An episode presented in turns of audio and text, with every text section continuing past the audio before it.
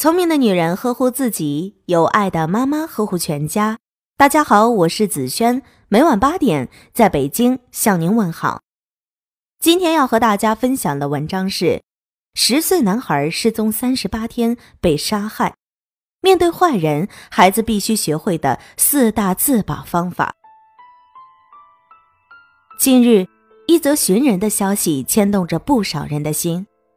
上月初，河北献县一位十岁的男孩小雨下楼扔垃圾后不见了踪影。虽然各方一直在努力寻找，但一个多月过去了，小雨仍然音讯全无。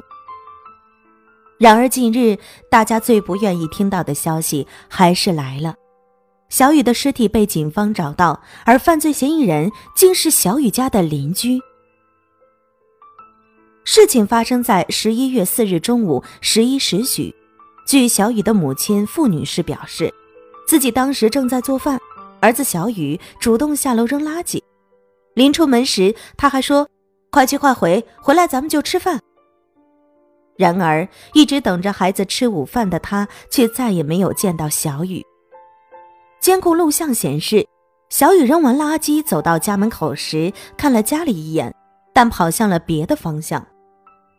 付女士说：“我儿子一向很懂事儿，出去玩从来不会不告诉我们去了哪儿，和谁玩，去了哪儿，什么时候回来，都会跟我们说清楚，从来没有过这次的情况。”小雨姐姐也表示，从监控视频只能看到孩子一个人的身影，他本来想回家，但是没回，突然间就跑了。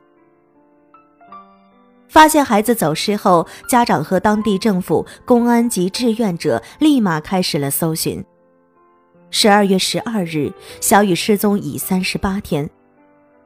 最让人不想听到的消息还是传来了。当天上午十一点二十分左右，孩子姥姥转到距离自家菜地附近的坟地边，发现了一只小手，于是向公安机关报案。警方赶到现场后，在一处洼地发现了一具尸体，经家属辨认，确认逝者为小雨。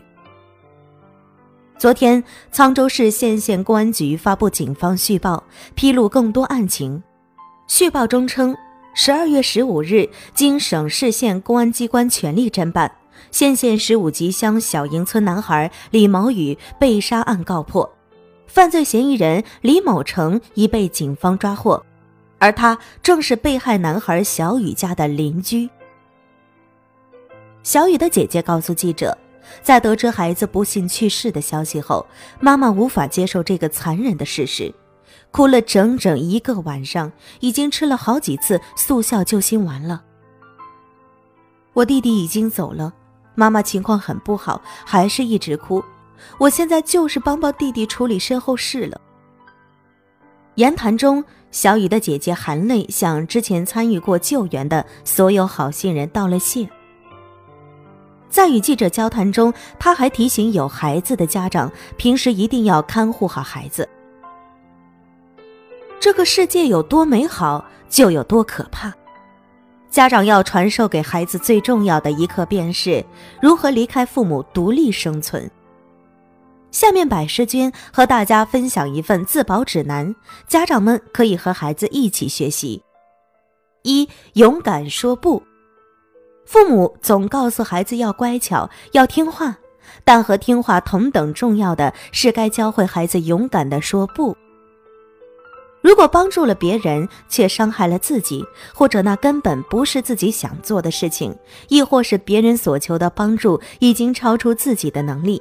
请教会他勇敢地说不。我真的很穷，能多借点钱给我吗？不，把衣服脱下来，我们玩个游戏吧。不，那个人欺负我，你跟我一起去打他吧，我们可是兄弟啊。不。二，不必对比自己强势的人善良。如果一个成年人真的想寻求帮助，他们会找另一个成年人，而不是向一个孩子求助。当遇到一个强势的人寻求帮助时，你可以选择拒绝，或者寻求其他人的帮助。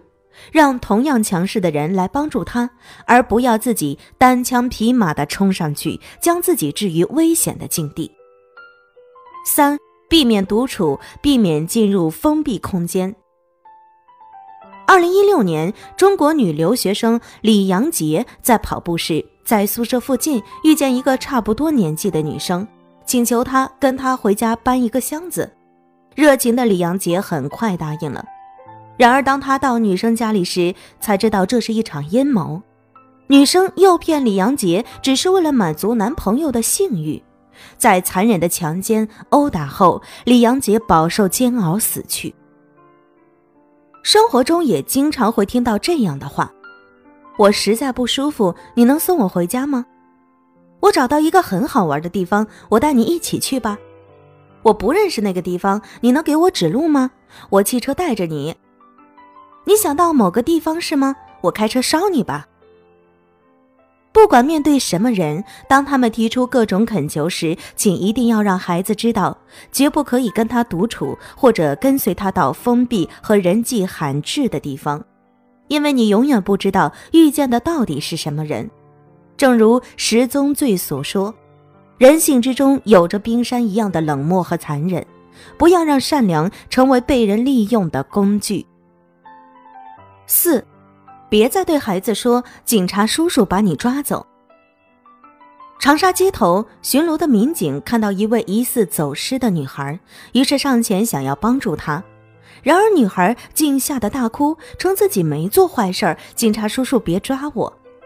曾经一个九岁被拐孩子被解救后，有人询问为何在火车站与巡逻民警擦肩而过时不呼救，男孩说。妈妈说过，不听话会被警察抓走，他不敢喊。别再对孩子说“你不听话，警察就来抓你”这类的话了。当他们遇到危险、感到害怕的时候，他应该是跑向警察，而不是被警察吓跑。最后，请家长们告诉孩子，出门在外，学会保护自己，比什么都重要。今晚的有听妈妈就到这里了。如果您觉得不错，请分享给您的朋友们吧。我是子轩，让我们明天再见，晚安。